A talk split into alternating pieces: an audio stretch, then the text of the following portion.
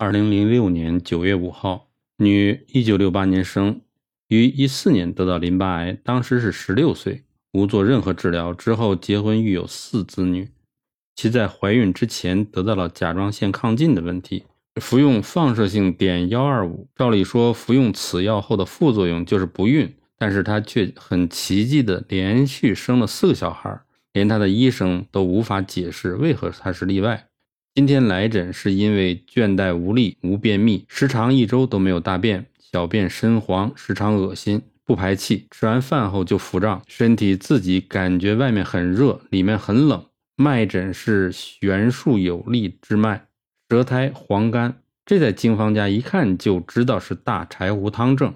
而大柴胡汤症是介于少阳和阳明之间的病症，此阶段无死症。如果失治，将来进入厥阴的阴实症，就是肝癌或者大肠癌了。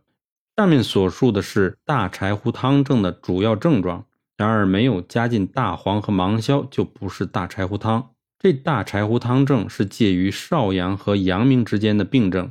同学们只要对于六经辩证的理论很了解，只要问一下病人一些问题，就可以知道如何使用经方。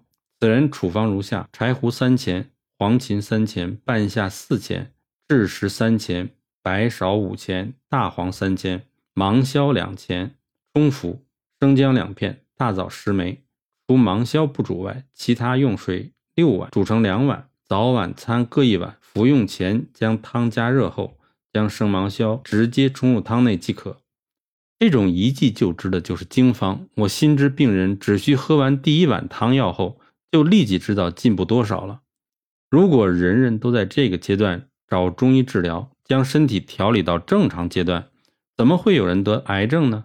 所谓上工治未病，就是指这个。此女孩有严重的头痛。经过问诊，他告诉我，他的头痛是从眼睛四周开始痛，然后沿着膀胱经向脑后方向直下到肩膀位置，几乎是每天痛，而且现在跟我说话时正在痛。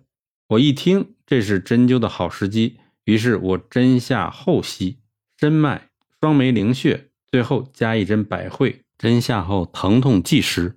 这就是立竿见影的传统针灸。